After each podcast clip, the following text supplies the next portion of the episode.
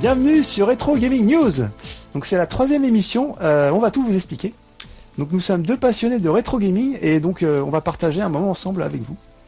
Donc on, remer- on remercie tout d'abord Nicolas qui nous permet de réaliser cette émission. Donc sans toi, ce projet n'aurait jamais vu le jour. Donc je laisse la parole à JSA qui va se présenter. Euh, Ouais, bonjour à tous, c'est c'est JSA. Bah, écoutez, moi, ce qui m'intéresse effectivement rétro, le rétro gaming, les jeux d'arcade, plus particulièrement les années 80-90. Et puis, euh, à mes heures perdues, je construis quelques joysticks et quelques bornes aussi pour les amis. Donc, euh, voilà, ça, c'est ma passion.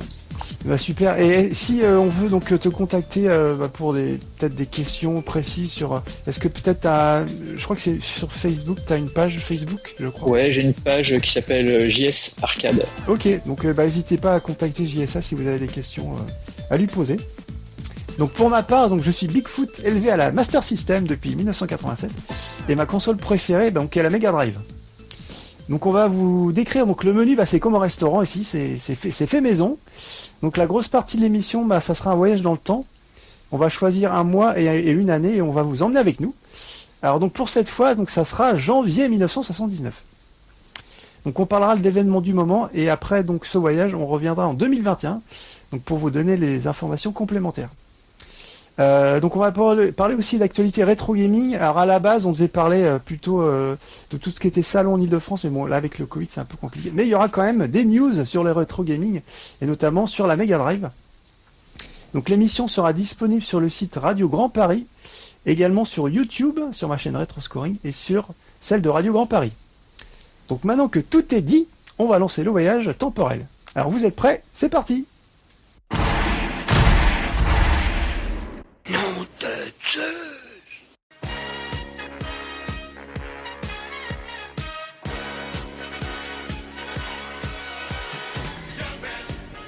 C'est le groupe Village People qui trust la place de numéro 1 avec leur titre YMCA. Ils resteront tout en haut du classement pendant plus de deux mois.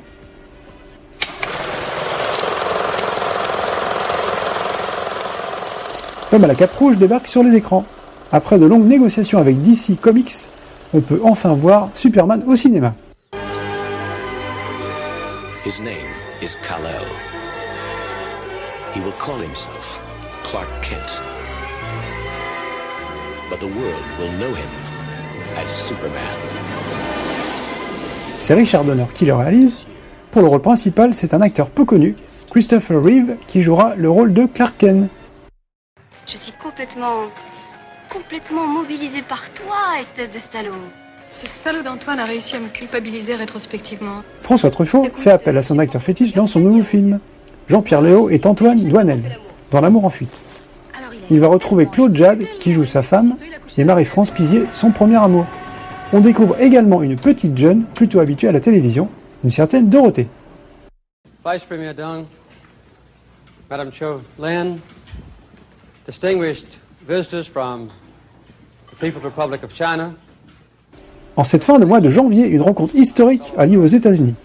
Deng Xiaoping, vice-premier ministre chinois, est reçu par le président Jimmy Carter. Ce séjour sera à l'origine du début des relations diplomatiques avec la Chine. En France, nouveauté dans le monde du travail, c'est la création du contrat à durée déterminée, dit CDD.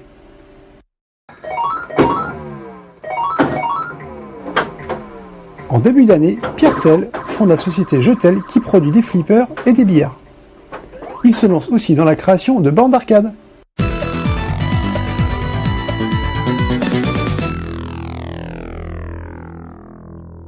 Alors on espère que cela vous a plu. Donc n'hésitez pas à nous le dire dans les commentaires sur YouTube. Euh, donc maintenant sur ce que vous pensez euh, par rapport au voyage temporel. Euh, donc JSA, aujourd'hui, bah, de quoi allons-nous parler? Bah, écoute, Bigfoot, aujourd'hui, on, on va se promener en Bourgogne. Ah bon, c'est intéressant, mais pourquoi la Bourgogne? Tu vas nous parler d'escargot ou pas? Eh ben non, on va parler de jeux vidéo. C'est original. Et écoute, il se trouve qu'en Bourgogne, dans les années 80, il se passe un phénomène assez étrange. Et, bon, maintenant, pour tous les, les rétro-gamers d'aujourd'hui, c'est-à-dire que dans cette petite partie du territoire, centrée autour de Chalon-sur-Saône, il y a plusieurs entreprises qui vont faire l'histoire du jeu vidéo à la française, et en particulier euh, le jeu vidéo d'arcade. Euh, en fait, est-ce qu'on pourrait comparer ça, euh, parce que justement pour remettre ça en 2021, est-ce que c'était un peu une, une sorte de Silicon Valley en fait à la française ou pas? Ah bah oui, c'est ça qui est assez étonnant, c'est-à-dire que effectivement, on peut faire le parallèle avec la, Californie, avec euh, la Silicon Valley, qui, qui concentre euh, tout ce microcosme économique et technologique qu'on connaît aujourd'hui. Et il se trouve que euh, à toute fin des années 70, pendant toutes les années 80, on va trouver, on va trouver un- une sorte de phénomène similaire, à défaut de dire comparable, toute proportion étant gardée. Mais on va trouver trois, quatre acteurs qui vont avoir une part prépondérante sur le jeu vidéo français, euh, sur le jeu d'arcade, mais pas que. Et c'est ce qu'on va voir ensemble. D'accord. Mais alors, euh, on parle, on va parler de qui alors, plus, précisément? Eh ben, on va parler de Valadon Automation, on va parler de Jetel, on va parler de René Pierre, et puis on va parler de Cobra Soft.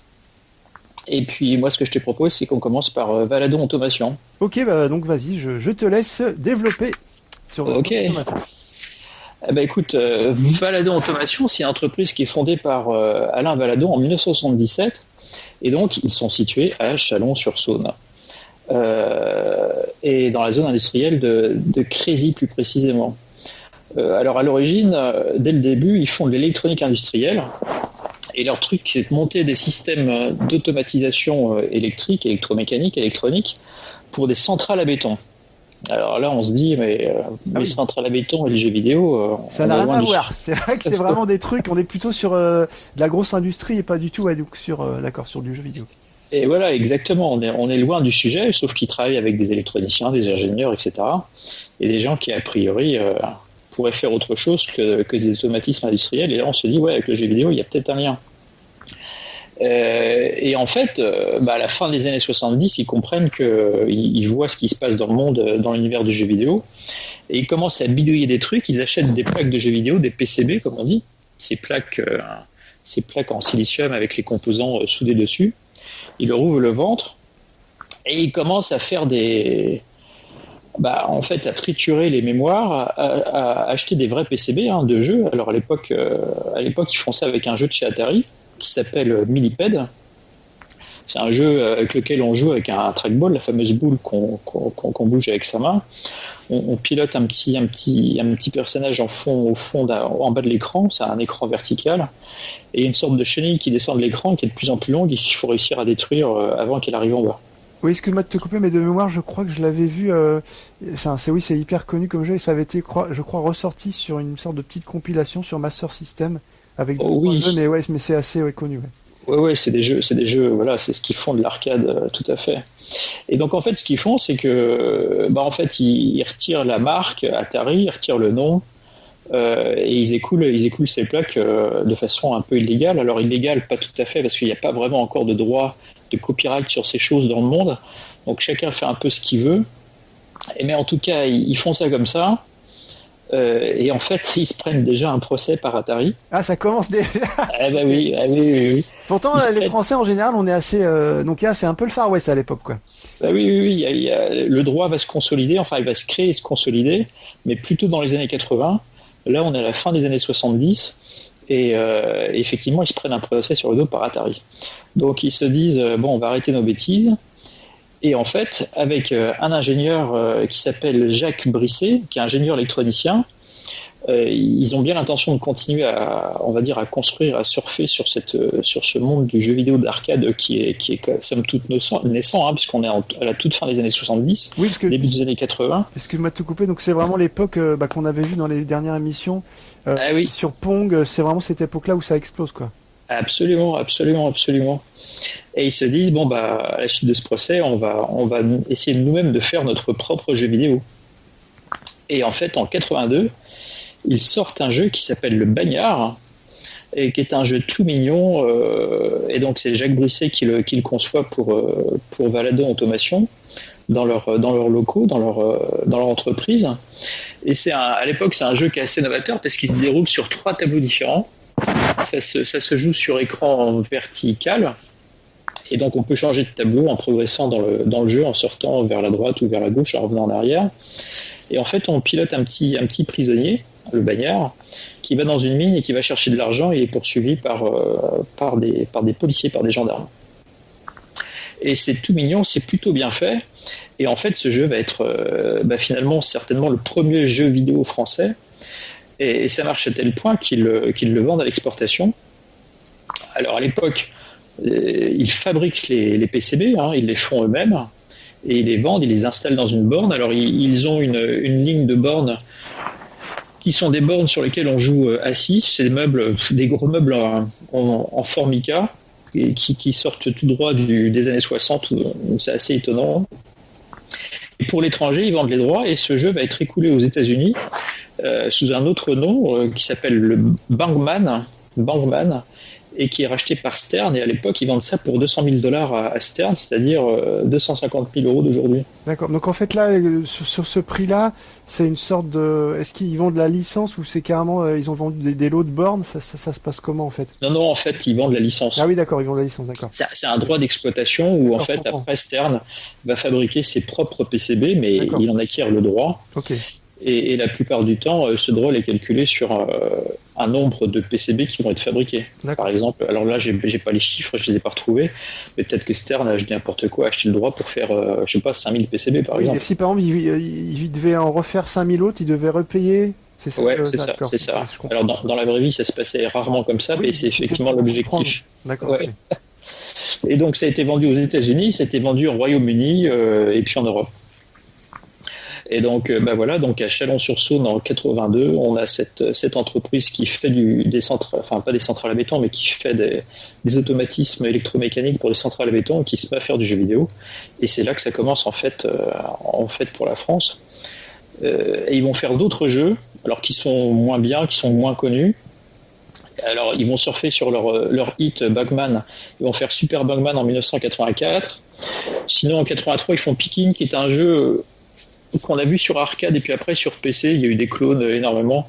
C'est une sorte de puzzle game euh, à la mode Sokoban qui consiste dans une pièce fermée vue de haut à bouger des caisses pour sortir de la pièce. Ah, ça me dit quelque chose. Je crois que sur Mega Drive, il y a un jeu comme ça que j'avais vu, un jeu japonais, je sais plus le nom, et pareil, exact.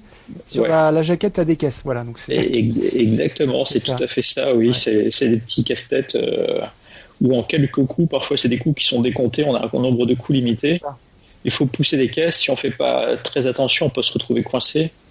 Euh, effectivement, il y a des murs, donc il y a un nombre limité de mouvements et, voilà, c'est des casse-têtes qui peuvent vite euh, être très énervants. Donc ils en font un. Euh, ils font un jeu de tank aussi qui n'est jamais réellement sorti, Super Tank ou Tank, je ne sais plus exactement. Mais voilà, leur, leur gros hit, c'est le bagnard et c'est français. Alors effectivement, en France, euh, il a été diffusé sur leurs bornes. On l'a vu sur des bornes classiques type Jetel aussi. Et puis euh, pour ceux qui font l'émulation et qui ont MAM ou d'autres émulateurs, c'est un jeu qu'on trouve euh, qu'on trouve assez trouve systématiquement au moins sous le sous le nom de Stern, c'est-à-dire le Bangman. D'accord. Mais à l'époque, donc c'est ce que tu, tu m'as indiqué, mais donc c'est vraiment que entre guillemets pour le grand public, c'était sur PC, mais aucune console de l'époque n'a ce jeu en fait. C'est que c'est soit de l'arcade, soit du PC. Ah non, c'est que de l'arcade, oui. Mais quand je parle du PC d'aujourd'hui, c'est avec les émulateurs d'aujourd'hui. Hein. C'est ah. D'accord. Ouais, ouais, ouais. C'est pour ceux qui veulent découvrir le jeu. D'accord, mais à l'époque, c'était vraiment que euh, si tu voulais jouer à ah, oui. jeu, c'était que en arcade. Oui, mais en fait, c'est un jeu d'arcade, quoi. Et puis ils l'ont conçu eux-mêmes. Je, je, pense, je pense que dans l'histoire du jeu vidéo en arcade en France, sans dire de bêtises, ce sont les seuls à avoir, euh, avoir fait ça, quoi. C'est-à-dire qu'il n'y a, a, pas d'équivalent. Donc, comme on dit, Cocorico. Voilà, après on va reparler un petit peu après. Il y a, eu d'autres choses de fait, mais pas, pas comme ça. Quoi. Là, ils ont conçu le jeu, quoi. ils l'ont programmé, euh, ils ont fait les PCB, etc. du début à la fin. Quoi. Ouais, tout à fait. Euh. et donc dans leur, dans leur propre borne aussi. Au, plus fort de leur activité, ils faisaient 100 PCB par jour, donc ces fameux packs de jeu. Ah oui, quand Donc, qui étaient, voilà, qui étaient, qui étaient écoulés par leur borne, enfin, sur leur borne. Donc ça veut dire une chaîne de montage, ça veut dire des gens qui mettent des composants, qui les soudent, etc. Donc ça c'était pour euh, ça c'était pour euh, Valadon Automation, donc euh, Cocorico, Jacques Brisset. donc en fait l'entreprise existe toujours. Hein. Enfin elle a existé jusqu'en jusqu'en 2015. Quand le, quand le jeu vidéo en arcade a périclité, on va dire à la fin des années 80 ou au début des années 90, bon évidemment ils ont repris leur, leur activité première, hein, qui n'avait jamais vraiment quitté. Et puis, euh, et puis en fait, euh, l'entreprise a été, a été rachetée par le groupe Vinci, Vinci qu'on connaît pour, euh, notamment pour leur parking, mais pour plein d'autres choses. Pour les Vinci je crois aussi, non? Ouais, tout à fait, tout à fait, tout à fait, ouais. Donc là, c'était racheté par la branche énergie de Vinci, et maintenant l'entreprise existe toujours, mais sous le nom de Actemium. Ok. Voilà. Ouais, c'est une histoire incroyable. En tout cas, merci pour tous ces détails. Mais justement, ce qui est intéressant, c'est qu'en fait, cette entreprise, comme tu l'as indiqué, euh, elle avait, comme elle avait pas mis euh, tous ses œufs dans le même panier, je pense qu'elle a pas fait faillite parce que c'est ce que tu disais. Même quand il y avait les PCB, ils continuaient quand même à faire, à garder Ouais. leur, euh, leur, entre, leur, Ouais, leur cœur de métier, quoi. ouais, tout à fait, tout à fait. Oui, donc c'est vrai que c'était un bel exemple d'opportunité, une prise de risque pour s'adapter, et une histoire finalement assez peu connue. Ouais, tout à fait, tout à fait. Alors, ce qui est intéressant, c'est que, et c'est tout le, cœur de notre, de, notre, de notre podcast, notre émission d'aujourd'hui, c'est-à-dire que à deux pas du siège de l'entreprise de Valadon Automation, il y a une autre entreprise qui s'appelle René Pierre et qui prend aussi la même tendance.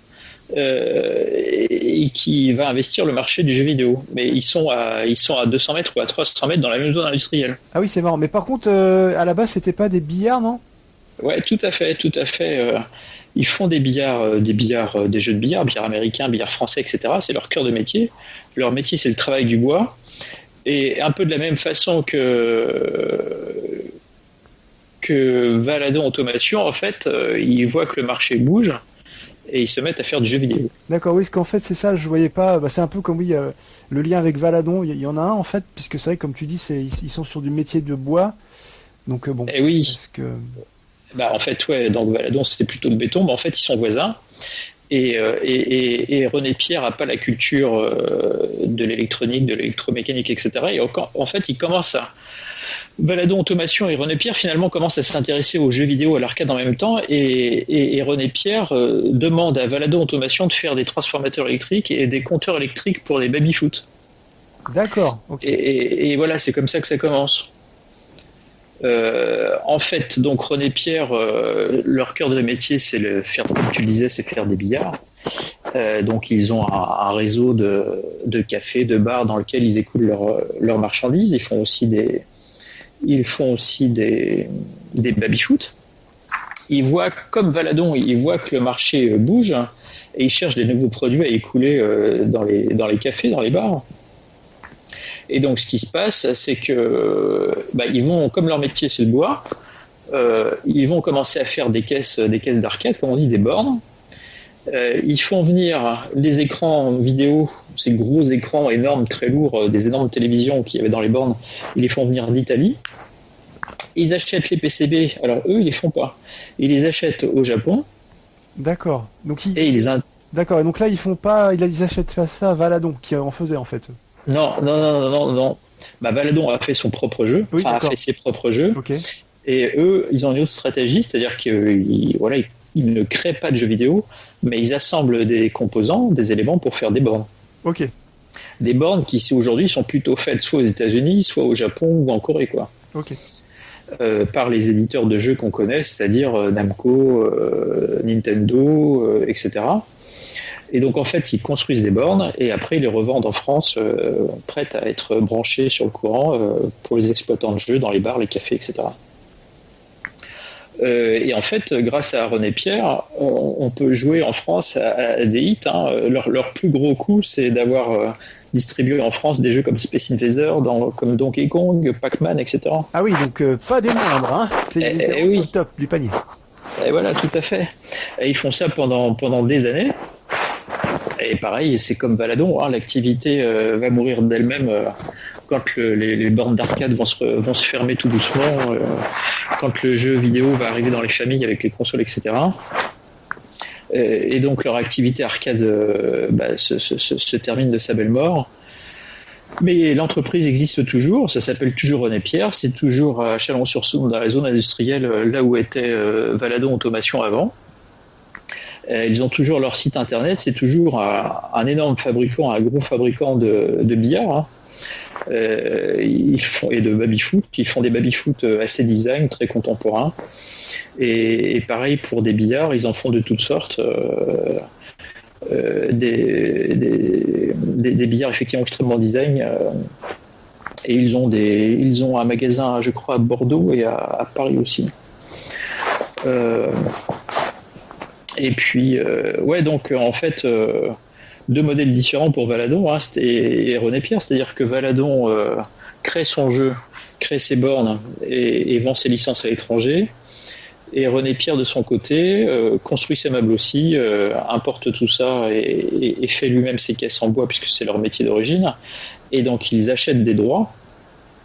Ils achètent des droits aux uns et aux autres pour écouler en France du Space Invader, du Donkey Kong, donc chez avec Nintendo, et Pac-Man avec Namco. Euh, et donc ça, c'est leur, marque de fabrique. Euh, alors après, on verra qu'avec Jetel, ce qui va être le sujet suivant, euh, c'est pareil, les, stratégies sont un, peu différentes puisque eux font leurs bornes et Jetel après va faire des bornes génériques. Mais ça, c'est le sujet suivant. Euh, C'est je m'en souviens, j'ai joué, un peu dessus. Mais justement, tu voulais dire qu'il y a une particularité donc sur ce sur cette entreprise Jetel. Ah bah oui, oui, oui, il y a donc Jetel, ouais. En général, en général, quand on a joué au jeu, au jeu d'arcade, on, on connaît tous les bornes Jetel, c'est ce qui était très courant, très courant en France. Ceux qui ont mis des pièces dans des monnayeurs ont au moins joué dans leur vie sur des Jetel, ça c'est ça c'est une certitude. Les fameuses pièces de 5 francs. Et voilà, voilà, bah, les pièces de 2 francs, enfin 1 franc, 2 francs, 1 franc, 2 fois 1 franc, ou voire même 10 francs. Euh, et donc là, Jetel, on n'est plus tout à fait à Chalon-sur-Saône, mais on n'est pas très loin, puisqu'on est à. Pardon. Jetel, euh, Jetel c'est René, pardon, Jetel, c'est Pierre Tel. Il est issu de Seine-et-Marne. Euh, du côté de Nemours, il y a une usine, mais ils ont eu aussi euh, du côté de la Bourgogne, dans Lyon, à Toussy, ils ont eu leur, le siège de l'entreprise où ils sont fabriqués des jetels là-bas aussi. Oui, donc ils étaient quand même implantés sur plusieurs sites. Ouais, tout à fait, tout à fait. Oh oui, ils ont eu des usines un peu partout, enfin des usines, des, des ateliers, etc., un peu partout, etc., etc. Donc effectivement, avec Jetel, là, on, on boucle quasiment, euh, de, de- on boucle la boucle de l'arcade euh, dans la région Bourgogne. Là, on est dans un rayon de, on est peut-être à 1h30 de route de Chalon-sur-Saône, grosso modo. Donc c'est pas très loin. Voilà. Et, et alors là, Pierre Tell, c'est un personnage. euh, on pourrait quasiment faire un film hein, sur, sur sa vie, ce qu'il a construit. C'est peut-être même un personnage qui pourrait être à, certains égards assez romanesque, dans la mesure où il a fait des trucs euh, énormes, et c'est ce qu'on va essayer de voir ensemble. Ce qu'il faut voir, c'est que à la fin des années 70, lorsque l'arcade commence à naître, Pierre Tell, donc est le fondateur des jeux Tell, d'où le mot jeu Tell, la marque. Voilà, c'est ça. Parce qu'en fait, oui, je, oui, d'accord, je comprends. Donc je, ça, d'accord, j'ai compris le. Et voilà, c'est ça le truc. C'est ça le truc, c'est que je, Jetel, qui se, la marque qui se crée pour faire des bandes d'arcade et du jeu vidéo. En tout cas, même si la marque n'existait pas, n'existe pas avant le, je pense que c'est créé en 79, voilà, d'où la marque temporelle de notre émission. Euh, Tel, Pierre Tel a déjà une structure euh, assez poussée, un réseau de distribution assez poussé, et son truc à lui, c'est depuis les années 70, c'est de, de vendre des jeux de loterie dans les bars, et dans les jeux de café, qui sont des jeux plus ou moins interdits par la loi, mais qui sous couvert de j'achète un nougat ou j'achète une friandise, euh, j'ai un jeu de hasard avec, et, et si je gagne, je gagne un peu d'argent avec. Ah oui, donc On il était un peu sur la ligne rouge déjà. Je comprends Ah ouais, pourquoi tu parles de romanesque, personnage romanesque. Ouais, ouais, ouais, tout à fait, tout à fait. Il essaye d'étendre ça et il l'étend hein, jusqu'au moment où il va un peu sur Paris et puis sur Paris, il se rend compte que le marché est déjà pris, qu'il faut ça, qu'il faut qu'il fasse attention où il met les pieds parce que bah voilà, il y a des, il y a des réseaux, il y a des et puis pareil, toujours, on est à la limite de la légalité. Donc il comprend jusqu'où ne pas aller. Et il laisse ce marché-là aux, aux Parisiens et à ceux qui sont déjà sur la place. Mais en tout cas, à l'époque, euh, dans les cafés, on a des jeux électromécaniques, on a des jeux de tir avec des fusils sur des écrans. Alors, c'est pas des écrans avec des tubes cathodiques, c'est des jeux électromécaniques, mécaniques, c'est des jeux qui se baissent. Ça marche avec de l'électricité, de la lumière, avec des diodes euh, et des cellules photovoltaïques. Il y a des flippers aussi. Euh, quand ils voient que les billards, les billards euh, façon René Pierre, c'est-à-dire des billards français, des billards, américains fonctionnent, c'est quelqu'un qui est capable d'acheter des, des breaks, des voitures, des breaks, du jour au lendemain, d'en acheter plusieurs, d'acheter des billards et d'aller les écouler pareil. Euh, En fait, il est toujours à l'affût, à la recherche de ce qui va marcher auprès de son réseau de cafés et de bars sur lesquels il a la main directement. Euh, à peine au milieu des années 70, hein, quand on fait quelques recherches sur Internet, on comprend qu'il maîtrise, qu'il a le contrôle sur quasiment la moitié des départements en France et il a quasiment 2500 machines qui sont réparties dans chacun de ces, dans chacun de ces cafés, de ces troquets. Ouais, ça c'est super. Parce qu'en fait, quand, tu dis, euh, quand tu dis ça, quand tu dis ça, en fait, est-ce qu'il était propriétaire des cafés? Non, c'est. Non, non, non, non, il est juste propriétaire des machines. D'accord, je comprends. Ok. Il, les amène, il les installe. Alors il a des, il a des, des techniciens des, qui les réparent aussi, qui les installent. Et en fait, en général, comment dire, le, gain dans les, dans les monnayeurs est partagé entre le, propriétaire du café et le propriétaire de la machine. D'accord. Parce qu'en fait, à la base, c'était euh, donc ils vendaient, enfin entre guillemets, est-ce que le, la personne qui donc qui tenait le bistrot en fait euh, louait la machine, c'était comment le, type de Je pense que non, je pense que le modèle économique il est plus simple, c'est-à-dire que dans, dans, ces, dans ces cas-là, tu as quelqu'un qui achète des machines ou qui les fabrique, donc Jetel, ils les mettent à disposition gratuitement dans le café. Donc le propriétaire du café n'est pas propriétaire de la machine, de, la bande d'arcade, ou du flipper, ou du voilà, il paye rien. Euh, c'est un accord qui est passé, et en revanche, il se partage entre le propriétaire de la borne et, le propriétaire des lieux, c'est-à-dire le café ou la, salle d'arcade. Ils se partagent le, produit de, le produit de, voilà, de ce dans la caisse du Molière. Quoi. Il y a un pourcentage en fait. Je pensais que ça, ça devait être signé ça. À, voilà, c'est ça. il y a un pourcentage. Ok. Voilà, c'est ça, c'est ça. Donc en fait, dans les années 70, Pierre Tail, il a déjà son réseau qui est bien implanté. Il y a zéro bande d'arcade, mais il a du flipper. Euh, alors à l'époque, c'est des flippers électromécaniques hein, avec ces fameux compteurs à rouleau qui, qui tournent en faisant du bruit. C'est, il a, il a des billards et euh, et il a des jeux électromécaniques, des jeux de voilà, des jeux de tir, des choses comme ça. Et donc, bah, c'est pareil, c'est comme c'est comme Valadon, Automation, c'est comme René Pierre. Il voit bien que le marché bouge et il voit ce qui se passe à l'étranger, il voit ce qui se passe aux États-Unis, ce qui se passe au Japon. Aux États-Unis, toujours avec Atari, avec son premier jeu, son, premier jeu en arcade avec Pong, avec Breakout, le fameux casse-brique aussi, qui, qui, sera qui sera repris après le, jeu d'arcade qui s'appelle euh, pas Tetris, qui s'appelle euh. Merci, merci Bigfoot. Arcanoid, j'avais un trou de mémoire. je, oui, je vois. Qui s'appelle Arcanoid. Et il se dit, mais il faut exactement que je me lance, il faut, il faut absolument que je me lance là-dedans. Sauf que, sauf qu'à l'époque en France, il y a un distributeur qui existe pour euh, acheter des bandes d'arcade pour les importer. Et il va le voir en lui disant, ben voilà, pour euh, dans 15 jours, pour dans 3 semaines, je voudrais 200 euh, bornes. Que lui, son truc, c'est comme il a, comme il a des, des, milliers, des centaines de, machines euh, ailleurs, en fait, son truc, c'est que quand il voit que d'un côté le billard marche moins, il remet un flipper. Quand il voit que les flippers marchent moins à tel endroit, il remet un billard ou il met autre chose. Quoi. Enfin, il fait tourner ses machines. Oui, il a raison, c'est normal. Et, voilà. Et donc, comme il a quasiment 2500 un peu partout, bah, il lui faut du volume. Sauf que quand il va voir ce distributeur officiel en France et que ce distributeur lui dit mais mon, mon, petit jeune, parce qu'à l'époque, euh, voilà, tu étais un petit rigolo, euh, tu, te, te rends pas compte, les bornes, il faut, les, il faut qu'elles soient construites, il faut qu'elles soient fabriquées aux États-Unis. Après, elles arrivent en cargo.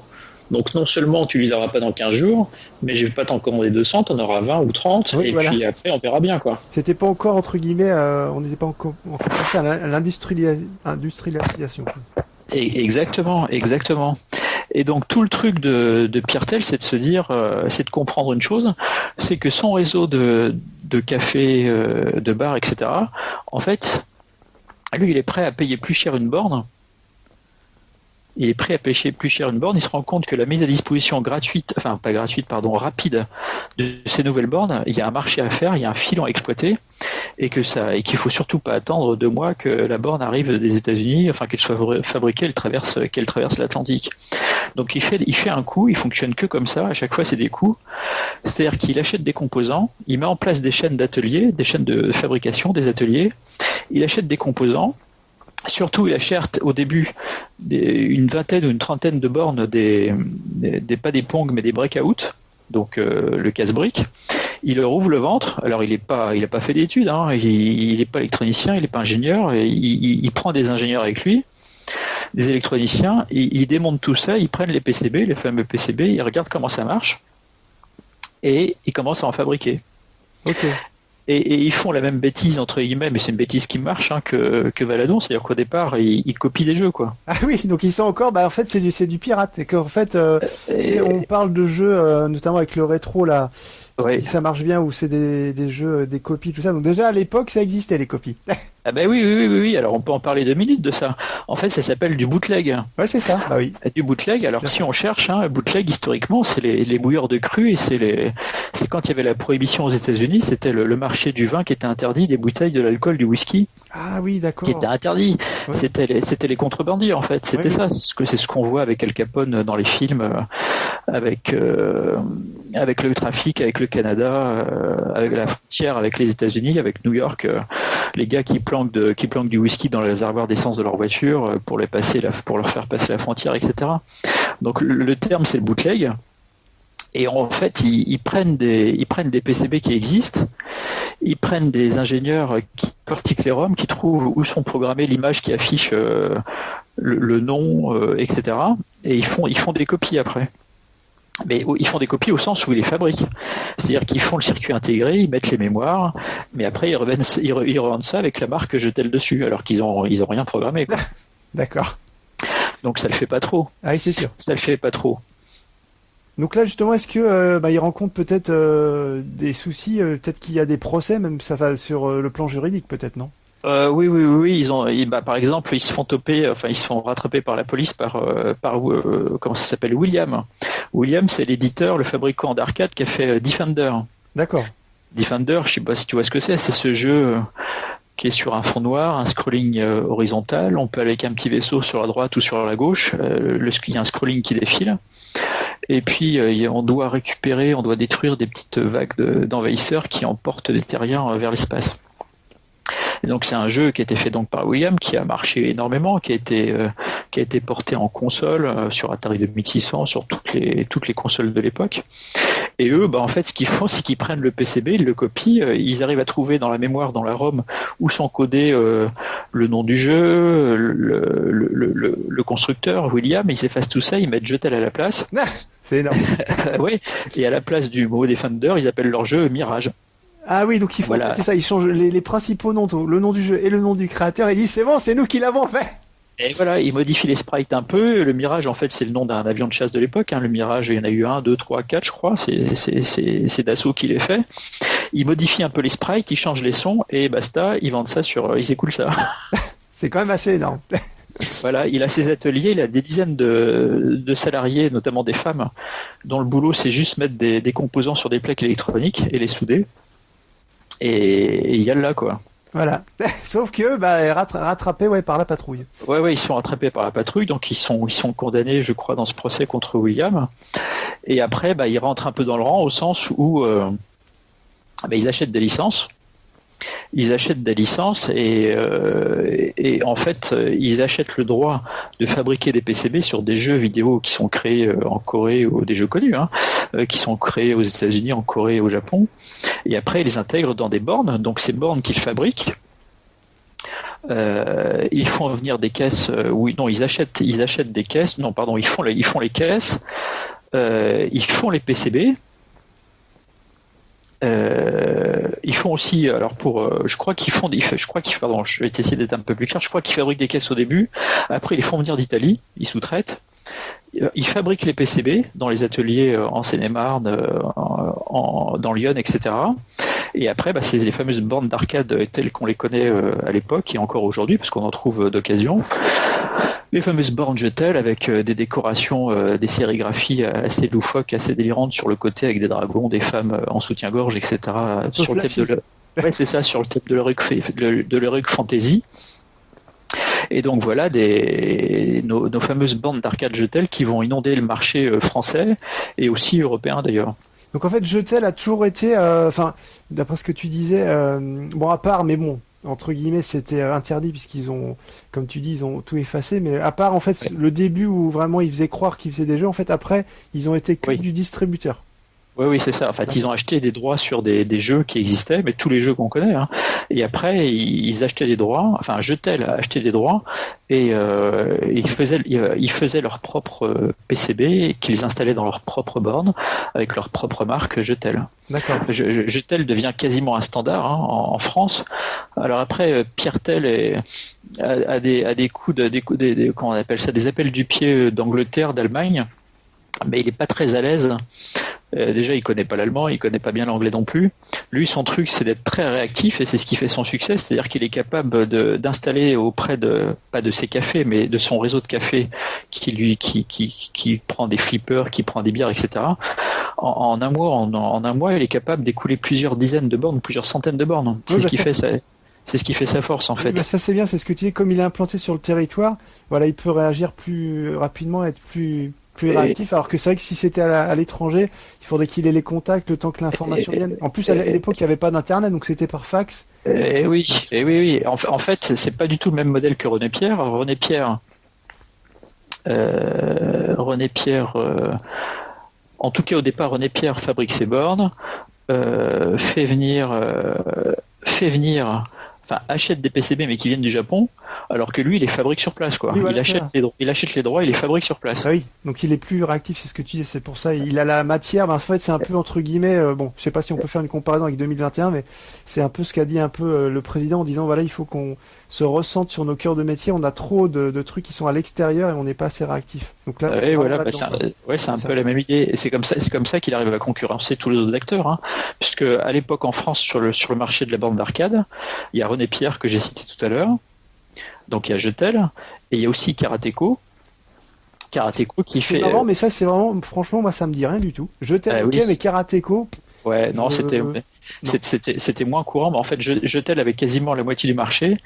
Et, René Pierre et Karateco, alors ce sont des Français, hein, des fabricants français, se partageaient l'autre moitié. D'accord. Alors quand je disais tout à l'heure que Pierre Tell était un personnage assez romanesque, c'est qu'il était adepte des coups et il était capable de faire des trucs assez incroyables. C'est-à-dire que euh, il, a des usines, enfin des ateliers, des usines un peu partout en France, et toujours dans l'optique d'être rapide. En fait, il, a, il achète ses, activités sont florissantes. Hein, et il a un jet privé. Ah et il passe, il passe d'atelier en atelier en France avec son jet privé. Est-ce qu'on pourrait le comparer? Je sais pas si bon après il n'a pas comme euh, comme lui acheté des compagnies, des magasins, mais est-ce qu'on pouvait le comparer un peu à Charles Bronson, tu vois, dans l'esprit où le mec il voulait vraiment euh, faire, faire plein de trucs. Bon, alors même si tu dis qu'il s'est concentré sur les jeux vidéo, euh, bon, je sais pas si. Ah bah, il est un peu touche à tout en fait. Euh, effectivement, il y a ce côté-là, c'est-à-dire que il voit qu'un truc marche, il met des billards. Il voit que les trucs marchent chez les flippers, il met des flippers. Il voit que l'arcade décolle, il se lance dans l'arcade. Et puis d'ailleurs, il a continué parce qu'après, euh, quand l'arcade s'est arrêté, il est passé à autre chose, mais toujours dans l'univers du jeu de, de, vidéo du jeu, enfin non, du jeu, du jeu de ah café, etc. Ah, pardon, oui. Ah oui, non, parce que le jeu vidéo s'est arrêté. Après, il a continué sur d'autres choses. C'est un homme d'affaires, quoi. Oui, d'accord. C'est un homme d'affaires, effectivement. C'est un peu comme Bronson, effectivement, où il, il a développé plusieurs activités, euh, du disque, euh, de la musique, euh, des lignes de compagnie aérienne. Maintenant, il est dans le tourisme spatial. Il, il, rebondit à chaque fois sur le truc qui fonctionne, quoi. C'est ça, en fait, comme tu dis, il, va là où, où l'argent enfin là où le marché est disponible et quand le marché s'éteint, il change de marché. Ouais, tout à fait, tout à fait, tout à fait, tout à fait. Aujourd'hui, nous, euh, avec un, un, regard porté dans le rétroviseur, on peut avoir une, une, une, une, pensée assez nostalgique sur cette époque, mais lui, il n'est pas du tout dans ce trip-là. Lui, il fait des affaires, quoi. D'accord, oui, je comprends tout à fait. Oui, oui, bah, c'est ça. Oui. Et c'est un chef d'entreprise, c'est un chef d'entreprise. Il n'est pas philanthrope. Et voilà, voilà, voilà, tout à fait, tout à fait. Il a des, son, Jetel a, a, failli être acheté plusieurs fois, mais à chaque fois, il, à chaque fois, il a refusé, quoi.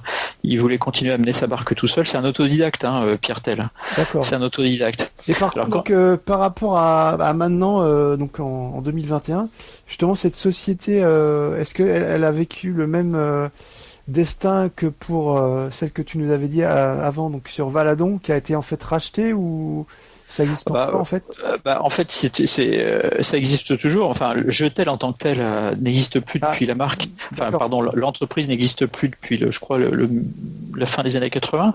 Mais la marque existe toujours. Et puis lui, chef d'entreprise, est toujours adepte des coups. Bah, en fait, il a, il a recréé d'autres, une autre structure qui s'appelle Eurofinatel au Luxembourg, qui existe toujours avec euh, il y a un site internet et ils vendent toujours des jeux des jeux de café. Alors pas des jeux de alors si ils vendent des jeux vidéo hein, des jeux d'arcade mais c'est des bornes qui viennent de Chine euh, enfin voilà. Il a une agence immobilière aussi euh, et donc en fait le centre de, le cœur de ses activités sont, sont au Luxembourg. D'accord.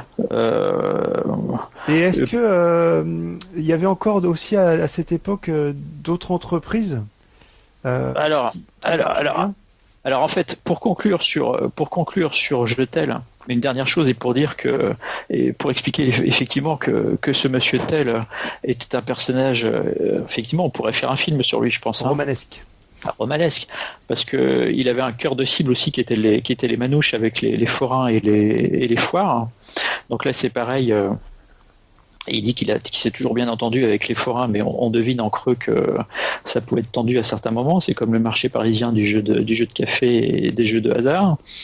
Euh, mais il a fait des trucs incroyables. C'est-à-dire que ce monsieur pourra acheter euh, les droits et négocier les droits sur euh, les licences et les jeux qu'il mettait dans qu'il fabriquait et qu'il mettait dans ses dans ses bornes. Donc il est allé négocier au Japon, en Corée, et il est allé aux États-Unis, il est allé chez Nintendo, il est allé chez Sega, il est allé chez Taito, il est allé chez Namco quand même. C'est quand même un, Voilà, voilà, voilà. c'est un gros, un gros acteur du marché, quoi. Ouais, ouais, c'est lui qui faisait ça. Il faisait ça pour la France. C'est quelqu'un aussi qui était capable de, qui l'a déjà fait. euh, euh, C'est-à-dire que ça, ils ont fait ça pour, il a fait ça. Je crois que c'était pour. euh, pour les jeux de café, les, les- les jeux qui s'appelaient euh, Breakout, le fameux, le fameux, le fameux casse-brique. Ouais. Voilà, c'est ça, le fameux casse-brique.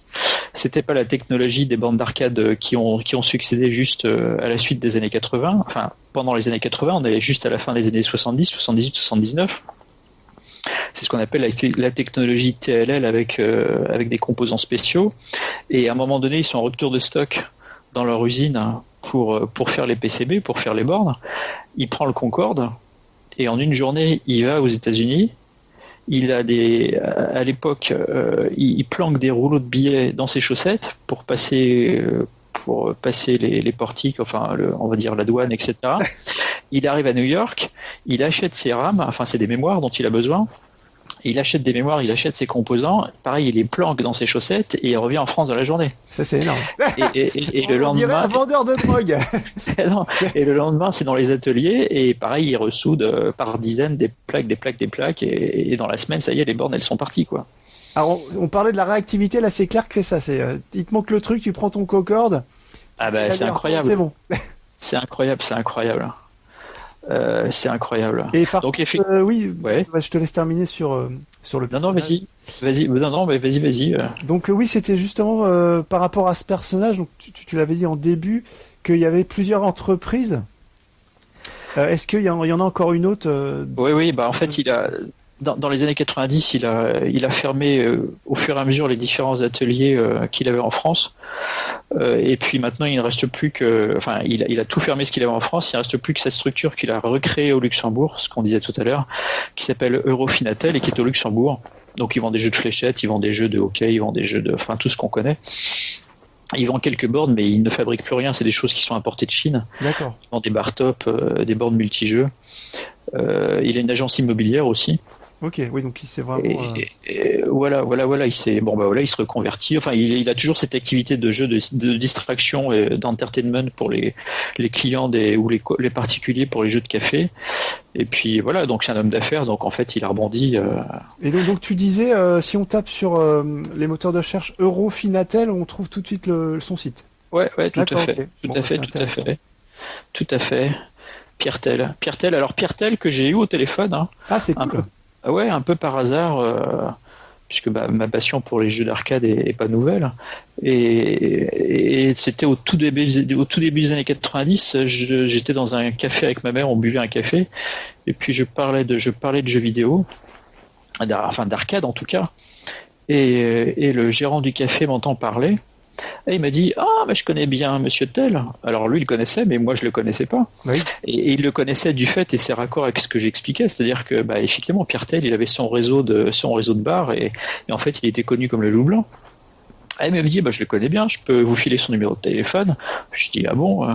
Et puis en fait, cinq minutes après, j'étais avec, euh, j'étais avec le fameux Pierre Tel au téléphone, qui me disait que, bah, qu'effectivement, le, la poule aux œufs d'or, euh, c'était fini, que l'activité se finissait, qu'il était un peu nostalgique lui-même, que, qui, des, des carcasses de bornes dans des bennes par bennes entières, que, que d'ailleurs que si je voulais en chercher une, il n'y avait pas trop de difficultés. Sauf que moi, à l'époque, bah, j'étais étudiant, j'avais ma petite AX. Bah voilà, c'est ça. voilà. Ça aurait été un petit peu compliqué, mais bon. et qu'il fallait que j'aille à, à Toussy euh, en Côte d'Or ou non enfin dans Lyon pour aller chercher une borne euh, à un prix défiant toute concurrence mais que lui il passait au, il commençait à passer à autre chose quoi donc c'est ça qui était marrant euh, rétrospectivement je me dis tiens euh, j'ai discuté avec ce monsieur au téléphone Mais l'anecdote ouais, est vraiment très sympa. Mais là, tu vois vraiment l'esprit euh, euh, de cette époque, c'est que le gars, il te dit ah bah vous voulez lui parler, euh, je vous donne son téléphone. Alors, Ah oui. alors que maintenant, quand tu veux parler à quelqu'un, faut passer par un communicant, le communicant va passer par un autre. Enfin, il y a 40 000 Ouais, ouais. intermédiaires, c'est c'est moins entre guillemets euh, funky. Voilà, donc c'est clair que là, c'était vraiment euh, avec cette anecdote, on, ça plonge vraiment dans l'époque euh, où c'était plutôt à la cool. Ah ouais, c'est incroyable, c'est incroyable. Et alors effectivement, tu me, tu me tendais la perche pour, pour, euh, pour enchaîner sur la quatrième entreprise qui a sévi. Donc là, on revient, on revient à Chalon-sur-Saône. En fait, c'est Cobra Soft. Donc c'est incroyable parce que cette région a quand même été très fructueuse et, et a reçu quand même un nombre important d'acteurs sur le, sur le monde du jeu vidéo. Et, et là, en fait, il faut parler de Bertrand Brocard et en fait de Cobra Soft. Alors Bertrand Brocard, en fait, il est et c'est incroyable parce que quand on réfléchit bien, au départ, il est imprimeur. Ah oui. Bah si, ça Il- peut avec les jeux vidéo, il faisait des notices. Bah, par Eh exemple. attends, tu, tu- tu- attends, mais tu crois pas si bien dire. Ah. Eh ben oui, parce que ce microcosme à Chalon-sur-Saône ou autour de Chalon-sur-Saône, il est imprimeur dans la zone industrielle de Chalon-sur-Saône et qu'est-ce qu'il fait? Eh ben en fait, il fait les décorations pour les meubles d'arcade, pour les bandes d'arcade de René Pierre. D'accord, c'est énorme. Et voilà. Donc là, on est à la fin des années 70, au tout début des années 80. Et en 82, il achète son premier, son premier ordinateur, c'est un Auric 1. Auric 1, je sais pas si tu vois ce que c'est. Aussi Auric, j'en ai entendu parler dans des, euh, bah, notamment, euh, on fait un petit coucou, euh, on pense à eux d'ailleurs, à l'association RGC. Je crois que Ah bah oui, mais quand, bien sûr. en- quand il y a les, euh, alors j'ai oublié le terme exact. Quand il y a la convention, Oui, oui, mais il y a une- une- un nom spécifique quand c'est plus sur les ordinateurs. Bon, c'est pas grave, j'ai. oui, il y, y a deux types de conventions, oui. Mais bon, enfin, je, je, je, je le remettrai peut-être au montage, mais voilà. Mais il y a des, des, des conventions donc euh, avec la RGC qui, qui est plus spécialiste sur les ordinateurs. Et, et quand il y a ces conventions, les, j'avais vu passer un Auric, donc voilà. Eh oui, un Auric donc dans sa robe blanche et noire avec un clavier euh, avec des touches rectangulaires blanches. Euh, qui d'ailleurs qui devait pas être très pratique pour programmer. Et puis après après il y a eu son successeur qui s'appelait l'Auric Atmos qui était noir et rouge avec un- une sorte de clavier de machine à écrire. Et donc en 82 il achète son premier Aurica et donc il fait des petits comme tout le monde, hein, comme on a tous plus ou moins fait. Enfin, en tout cas moi à l'époque, il... j'étais pas le seul, loin de là, bien s'en faut. Et j'étais pas le meilleur non plus. Donc il, euh, il fait des petits programmes et en fait il décide de, se lancer dans la partie. En 83, il fonde une entreprise qui s'appelle, avec un associé qui s'appelle Cobra Soft, avec un, un logo jaune, avec un cobra à l'intérieur, une sorte de, de losange ou de rectangle. Bon, déjà, le nom, il pète bien. Cobra Soft. Euh, eh ouais, eh ouais, et il devient un acteur essentiel. Alors là, cette fois-ci, on n'est pas dans l'arcade, on est dans le jeu vidéo à la française, on n'est pas dans le jeu vidéo d'arcade avec des bornes, mais on est bien dans la création de jeux vidéo, comme Valadon d'ailleurs, puisque eux créent des jeux vidéo à travers le, fameux prisonnier ou le Bangman. Et euh, au plus fort, ils sont capables de vendre 10 000 jeux. 10 000 jeux sur le marché français, euh, et peut-être même à l'étranger. Et leur premier jeu, c'est euh, Meurtre à grande vitesse, qui est un jeu, un jeu vidéo, un jeu d'aventure graphique, où on résout une aventure euh, policière, la Agatha Christie. Et ce qui fait la notoriété euh, et la marque de fabrique de Cobra Soft pour ces jeux d'aventure graphique, c'est en fait de mettre dans la boîte de jeu euh, des vrais objets qui servent à, à résoudre des énigmes et à mener l'enquête dans le jeu vidéo. Ah, c'est énorme, donc c'est vraiment très t'as des, interactif. t'as- t'as- t'as des petits objets, t'as une pipe, t'as des documents papier qui sont photocopiés, enfin qui sont imprimés, comme des lettres, des courriers, etc. Euh, et donc Meurtre à grande vitesse, ça fait partie des jeux qui ont été, voilà, c'est un grand jeu euh, qui a eu des suites. Euh, après, il a surfé sur cette vague, sur cette thématique. hein.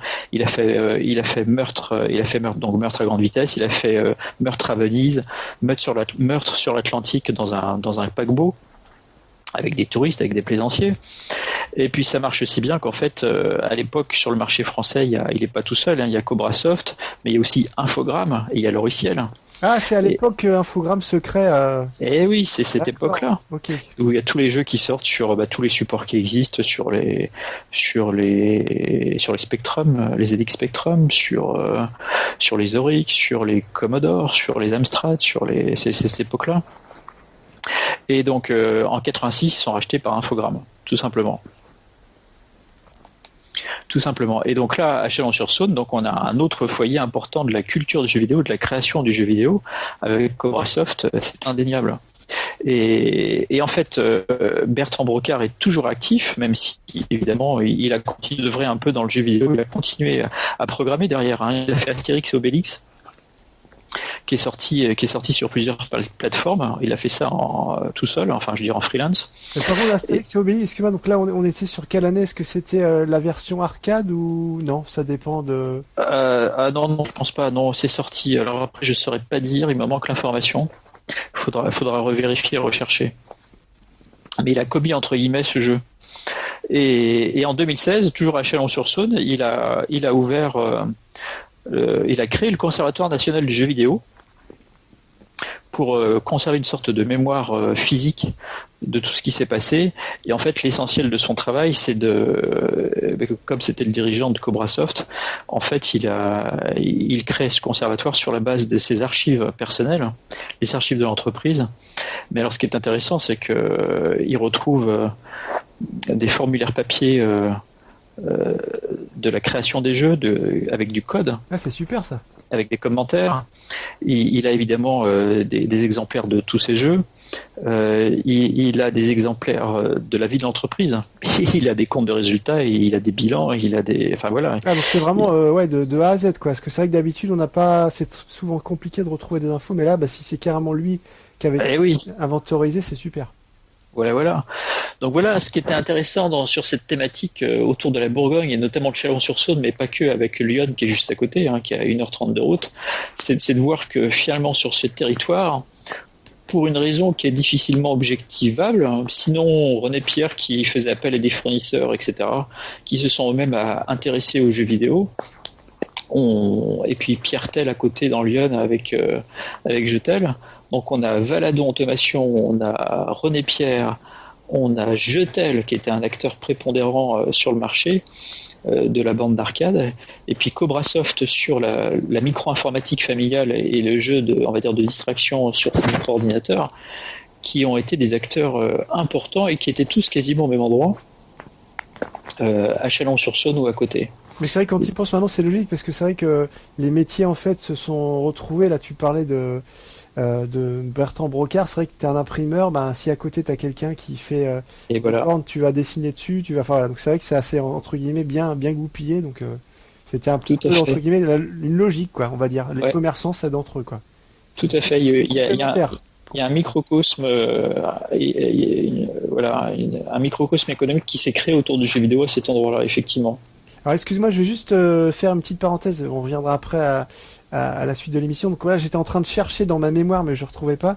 Donc Ouais. euh, les conventions, les fameuses conventions donc euh, organisées par l'association RGC, donc qui est un peu plus ciblée sur les ordinateurs, les anciens ordinateurs, c'était les, ça s'appelle l'AC. Voilà. Ah, c'est c'est. ouais. Voilà, parce que je, alors à la différence de la Retro Gaming Play où c'est un peu plus varié, mais là l'AC c'était un peu plus voilà sur les ordinateurs. Voilà.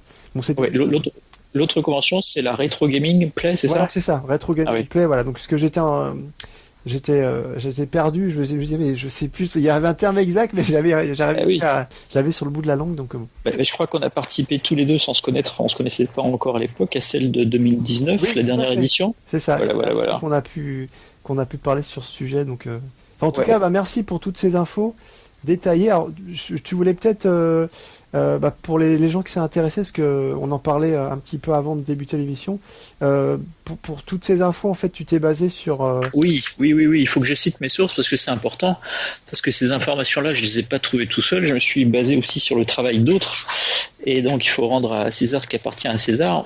Tout à fait. Alors, évidemment, je retrouve pas mon feuillet, mais je vais les citer de mémoire. Donc, il y a un article du Monde, alors pas le Monde papier, mais le Monde.fr, qui, reprend, sur lequel je me suis, duquel je me suis inspiré, hein, où j'ai trouvé pas mal d'informations, euh, et donc qui parle de Chalon-sur-Saône et de René Pierre et de Valadon Automation.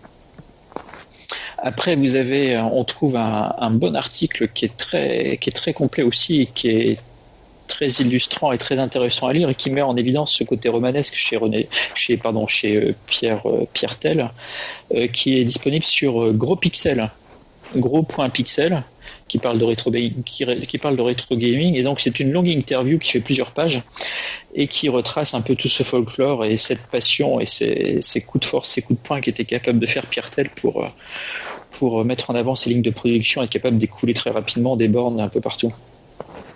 Et puis sinon, après, bah, sur Internet, on trouve pas mal de choses. Et donc on retrouve, euh, alors toujours le site, aussi on n'en a pas parlé, mais René Pierre a toujours un site, hein, un site Internet, et on voit leurs productions qui sont magnifiques de billard et de, et de, de baby-foot moderne. Ils font des exemplaires très modernes, très design. Voilà, voilà ce que je voulais dire. Ok, bah, bah merci à toi pour ce que c'est vrai qu'en général, euh, souvent les gens qui font euh, enfin des, des rétros euh, ne donnent ne citent pas vraiment leurs sources donc là c'était vraiment important de ta part de, de le faire donc bah, maintenant, maintenant on va passer donc aux news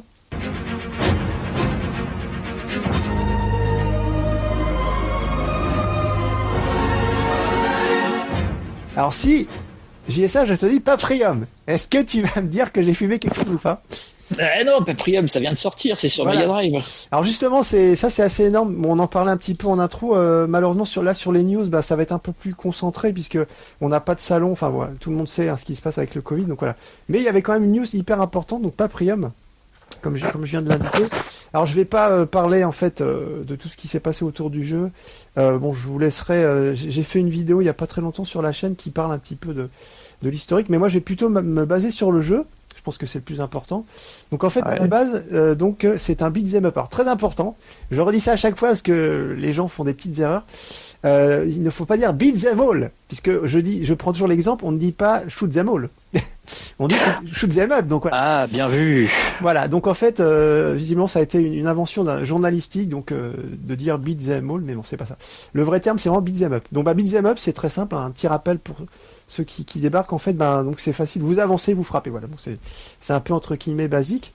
Mais euh, la, la, différence qu'il y a, c'est qu'en fait, donc Paprium, donc qui sort sur Mega Drive, mais c'est pas Sega hein, qui l'édite. L'éditeur, en fait, c'est Watermelon. D'accord. Donc là, bah, pareil, un gros cocorico, donc ça fait un peu la, la transition avec ce que tu nous as dit avant. Donc même euh, actuellement, euh, en 2021, bah, nous avons donc des Français qui bossent, qui bossent sur sur des jeux vidéo. Ah, c'est chouette ça. Voilà, ça c'est chouette. Alors pourquoi donc je parle de ce jeu? Bon, Déjà puisque je l'ai dit en, en, intro en début, je suis un gros fan de la Mega Drive et donc un jeu qui sort sur Mega Drive, bah, maintenant en 2021, c'est quand même un, événement, donc faut, il faut en parler. Alors il faut savoir que euh, je vous conseille si vous êtes fan de la Mega Drive euh, d'aller donc sur le site, vous tapez dans les moteurs de recherche Watermelon et donc vous, vous tomberez euh, vous tomberez sur sur le site et notamment sur le jeu. Alors pourquoi je parle de ce jeu-là? Parce qu'en fait déjà bon il y a la taille, euh, c'est quand même 80 mégas. Euh, ah oui. C'est quand même assez important. Et il y a des innovations que je trouve assez, euh, assez sympas, puisqu'en fait, si vous avez donc un, un, méga CD et une méga drive, donc vous avez un mode spécifique, c'est-à-dire que vous, jouez en fait en, mode deux joueurs, et en attendant quelques secondes, euh, donc le, la, Drive, donc enfin le, jeu de Water euh, Melon, donc Paprium, va détecter en fait qu'il y a un Mega CD qui est branché à la, à la Mega Drive. Et en fait il va donc euh, vous aurez en fait comme compagnon euh, bah donc euh, le CPU voilà donc ça c'est vraiment une innovation super c'est que vous pouvez jouer à deux et en fait le ah. deuxième personnage est géré par l'ordinateur donc ça c'est vraiment ah oui, c'est géré par l'IA, par l'intelligence artificielle. Et donc ça c'est vraiment un truc sympa, donc euh, j'ai trouvé ça que c'était une, c'était une bonne idée. Donc également aussi, bah, étant fan donc de Street of Rage, puisque c'est vrai que le, le, créateur du jeu, on, on, on, voit vraiment il y a pas mal de références sur, sur plein de choses.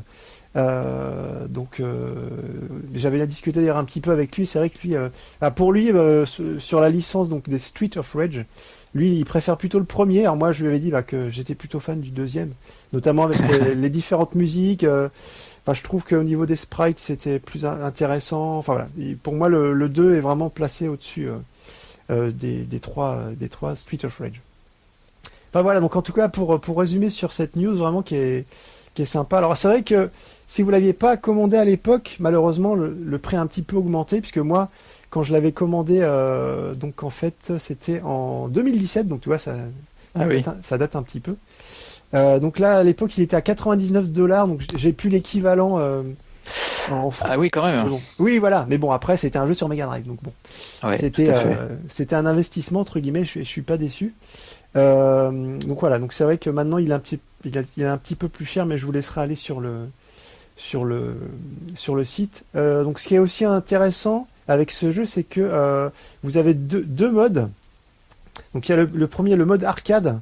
Donc en fait qui est linéaire vous en fait vous marchez enfin vous allez de de gauche à droite tout le long du- donc du début à la fin. Euh, et dans le mode original, vous pouvez choisir vos embranchements. Voilà, c'est-à-dire qu'à un moment, euh, t'auras, euh, tu peux aller soit euh, en haut ou en bas, et suivant ben, le, le choix que tu feras, euh, ça sera, t'auras des fins différentes. Donc voilà. Donc le jeu en fait, euh, Ah oui, c'est pas mal ça. voilà. Donc en fait, le jeu est, est assez, euh, je trouve, euh, assez qualitatif parce que il offre plusieurs, euh, plusieurs modes. Et le temps que vous ayez fini, bien sûr, tous les modes. Alors bien sûr aussi, on a les difficultés. Donc on a euh, facile, euh, très dur, très difficile. Alors d'ailleurs, c'est marrant parce que le, le premier niveau, donc c'est par des étoiles. Euh, si vous mettez aucune étoile, c'est le, le mode mauviette. Voilà. donc ça, c'est assez marrant. Voilà. Euh, donc voilà. Donc je pense que vraiment ce jeu, même s'il a été décrié, enfin pour tout ce qui a été autour, je vous laisserai regarder. euh, il y, a- il y a plein de vidéos qui tournent sur internet là-dessus. Mais si on se cale vraiment sur le jeu, il y a vraiment plein de choses à creuser. Donc bien sûr, tu peux aussi débloquer des personnages. Enfin voilà. Donc le jeu avec ses différents modes, euh, voilà, est vraiment assez qualitatif. Et, et c'est- c'est un- un jeu qui est édité sur cartouche aussi? Oui, tout à fait, c'est une cartouche. Hein. C'est vraiment, euh, c'est sur cartouche. Euh, ils ont fait donc, euh, alors c'est pas un boîtier plastique, c'est un boîtier euh, donc en, en carton, mais c'est vraiment très bien fait. T'as, euh, t'as à l'intérieur donc un poster, euh, des autocollants. Enfin, c'est vraiment, euh, bah, comme je le disais, hein, c'est c'est fait par donc une, une boîte, c'est des indépendants en fait. Ah. Euh, mais c'est vraiment du travail pour moi, c'est des pros. hein. Enfin, franchement, quand j'ai reçu le, quand j'ai reçu l'objet, euh, il y a vraiment plein de plein de choses en, en- en plus. Donc voilà, c'est la taille euh, d'un boîtier, mais bon, c'est vraiment euh, très bien fait. C'est en papier, mais mais c'est très sympa. Donc voilà, donc euh, ce, ce jeu-là, il y a vraiment euh, de quoi faire. Et il y a un dernier euh, point d'interrogation entre guillemets, je sais pas, ça sera peut-être indiqué après. Il faut savoir que quand tu regardes la cartouche, donc je vois, je sais pas si tu vois un peu comment une cartouche Ouais, Mega si, si, tout à fait. Oui, oui, oui, je vois bien. Ouais. tout en tout en haut de la cartouche sur ta droite, tu as une sorte de, je sais pas, de petit verrou, mais c'est vraiment très fin, c'est peut-être euh, même pas 2 mm, et peut-être que avec euh, de- dans cette petite euh, opercule, tu pourrais faire des sortes de mises à jour, mais bon, après j'ai pas eu trop le détail. Ah, a, C'est un interrupteur, non? Non, non, c'est même pas un interrupteur, c'est. euh, bah, il faudrait que. De toute façon, là, je le ferai apparaître. euh, parce que là, on, on est en train de. C'est plutôt de l'audio, mais euh, pour les gens qui verront la vidéo sur YouTube, je mettrai la photo vraiment détaillée. euh, bon, je te l'enverrai après en, en off. Mais, euh, c'est un petit truc. Alors, je sais pas, moi, ça me fait penser un petit peu à la forme. C'est un peu comme si on pouvait. C'est à la forme d'une clé à laine, en fait. Ah, à d'accord. savoir si euh, bon ça peut être démonté ou enfin je sais pas. Mais en tout cas, il y aura peut-être des trucs qui pourraient se faire là-dessus. Donc bon, mais bon si on revient vraiment au jeu en lui-même, voilà, je, je trouve que il y a vraiment pas mal de choses à faire entre le mode arcade, le mode donc original, après les niveaux de difficulté. Donc si bah, le temps que vous ayez fini euh, le jeu dans tous les différents modes, enfin voilà, vous en avez euh, vous en avez pour un petit moment, je pense. Donc euh, bon. Donc voilà. Ouais, j'ai la photo sous les yeux, effectivement. euh, quand on regarde le PCB de la cartouche, il y a un composant électronique qui sort vers l'extérieur. Ouais, voilà, c'est ça. Il y a une sorte de petit, je sais pas trop à quoi ça peut correspondre, mais bon. Peut-être que plus tard, ils, ils feront des annonces et ils, di- ils diront. Alors c'est marrant, enfin, je sais pas si on peut comparer, mais ça m'a fait penser tout de suite à moi qui suis fan de la Mega Drive, au fameux entre guillemets à la fameuse petite euh, trappe qu'on avait sur la droite. Où il disait non non faut surtout pas l'ouvrir et c'est quand le Mega CD est arrivé qu'on pouvait brancher ce truc là. Ah oui, c'était Et- le port d'extension pour Voilà, le ça. CD. Tout à fait. Parce que je me souviens des pubs de l'époque où ils disaient non, non, euh, euh, maintenant euh, vous, vous pouvez enfin ouvrir, euh, vous allez rentrer dans une autre dimension. Mais ils nous vendaient ça un peu comme du rêve parce que. En fait, quand on y, on, on- on y pense après, en, comme tu dis, en regardant dans le rétroviseur, le seul truc à amener le méga CD, bon, c'est le son, quoi. Mais à part ça, euh, ça boostait pas les graphismes, voilà. Mais c'est vrai que pour l'époque, c'était quand même une révolution parce que on, passait de la cartouche au CD, voilà. Mais bon. Ah oui. Donc voilà, donc en fait, bah, je vous conseille ce jeu. Après, c'est vrai que, comme tu l'as dit, hein, je, je comprends que la somme peut paraître importante, mais bon. On va dire que quand on est fan, bah, des fois, on, on met un petit peu de sous de côté, et puis euh, quand on, on arrive sur euh, bah, ce qu'on souhaite acheter, on, on met le, on met le prix, puis après, pendant plusieurs mois, on, on, n'achète rien, mais voilà. Mais c'est vrai que j'avais vraiment mis cet argent de côté, et puis voilà. Donc, euh, j'ai vraiment Oh. été, euh, Bel achat. voilà, tout à fait.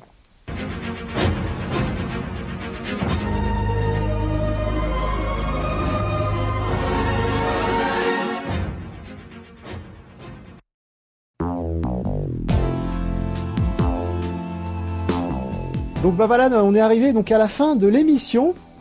Donc euh, on espère que ça vous a plu, et notamment bah, un grand merci à toi euh, JSA pour euh, tout ce tout ce travail que tu as fait donc sur entre guillemets maintenant je voudrais qu'on pourra l'appeler la Silicon Valley du jeu vidéo.